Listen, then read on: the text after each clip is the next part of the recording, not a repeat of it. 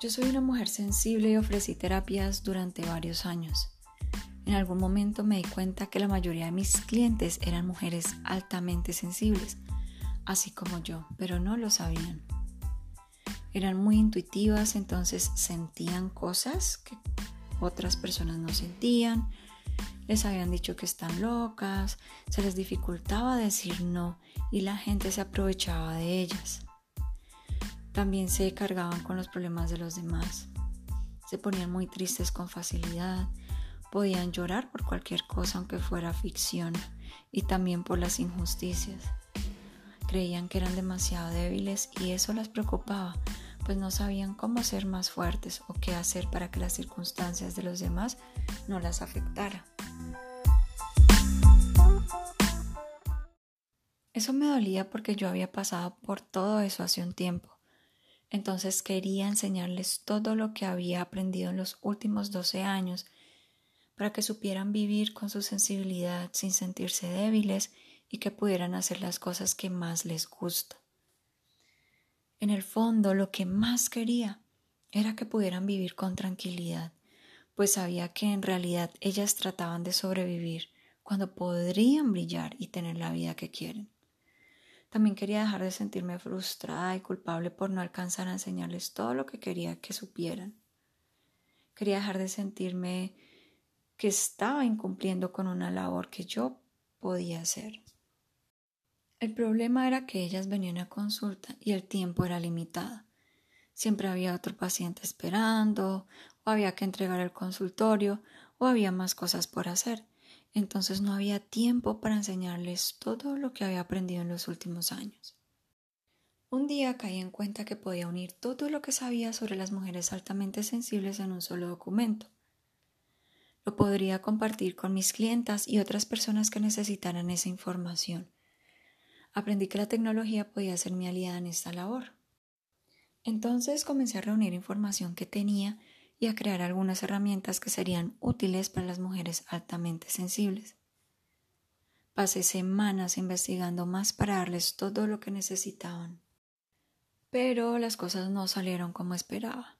Había demasiada información en inglés y en español y yo me abrumé por todo lo que encontraba. Tuve que tomar descansos en varias ocasiones, alejarme del tema por unos días, a veces semanas, y luego continuar. Las personas altamente sensibles a veces tenemos que hacer eso para evitar un colapso. Así que el tiempo pasaba y yo seguía sin terminar. Tenía que decidir cuáles eran las mejores fuentes de información y tener un balance entre cada temática. También tenía que crear algunas herramientas que le ayudara a las mujeres altamente sensibles a recuperar su equilibrio y dejar de sentirse débiles. Después de verlas sufrir por esto mismo que yo había pasado hace unos años, pero que ya había aprendido a manejar, y al no tener el tiempo en las sesiones para explicarles todo lo que tenían que saber, me sentí inspirada para crear los primeros auxilios de la mujer altamente sensible, donde descubren la profundidad de lo que significa ser mujer altamente sensible y se dan cuenta que todo lo que pensaban que estaba mal en ellas en realidad es un talento que les puede cambiar la vida, pero deben saberlo manejar. También aprenden a reconocer quiénes son y se dan cuenta que lo más probable es que no tengan una enfermedad mental como tal vez les han hecho creer. Se dan cuenta que el 20% de las personas se parecen a ellas, aunque crean que no hay nadie más con las mismas rarezas y sensibilidad. En los primeros auxilios de la mujer altamente sensible, también aprenden a cuidar de sí mismas, pues se la pasan cuidando y ayudando a los demás, pero no saben cómo cuidar su cuerpo y sus emociones. También aprenden a cuidar su energía y protegerse de personas que les hacen daño. Yo notaba en mis clientas que estaban rodeadas de gente que las hacía sentir mal, que no valen, que no hacen las cosas bien o que son inútiles. Así que también les enseño qué hacer cuando están con ese tipo de personas y cómo evitar que les sigan haciendo daño. Ellas también se agobiaban con facilidad y no sabían cómo tranquilizarse, entonces se cansaban y se sentían sin energía. Por eso los primeros auxilios de la mujer altamente sensible también les enseña lo que deben hacer cuando se sienten agobiadas. Ser mujer altamente sensible significa que te has pasado gran parte de la vida pensando que eres rara y débil y no entiendes por qué eres así y probablemente no encajas fácilmente en los grupos, aunque secretamente quieres que te acepten y te incluyan, y al mismo tiempo tener la posibilidad de retirarte cuando tú quieras.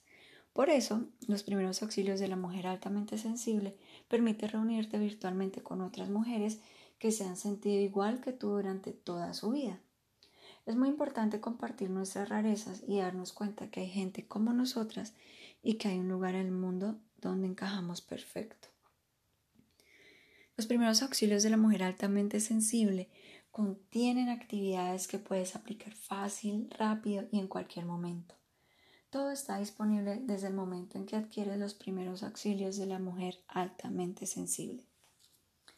Después de pasar más de un año organizando toda la información y utilizar mi conocimiento adquirido en los últimos 12 años, finalmente quedó disponible lo que tanto quería enseñar.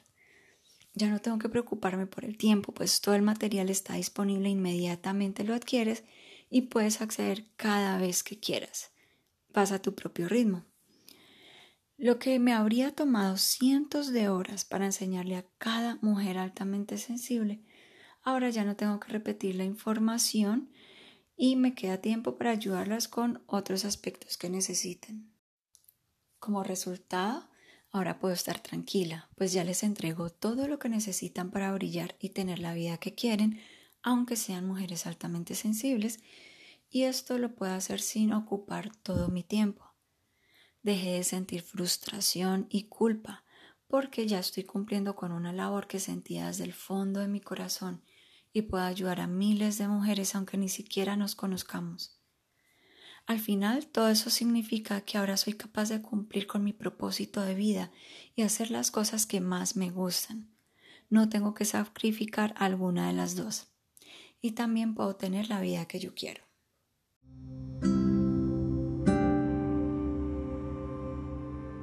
Acompáñame en el próximo episodio de Boutique para el Alma.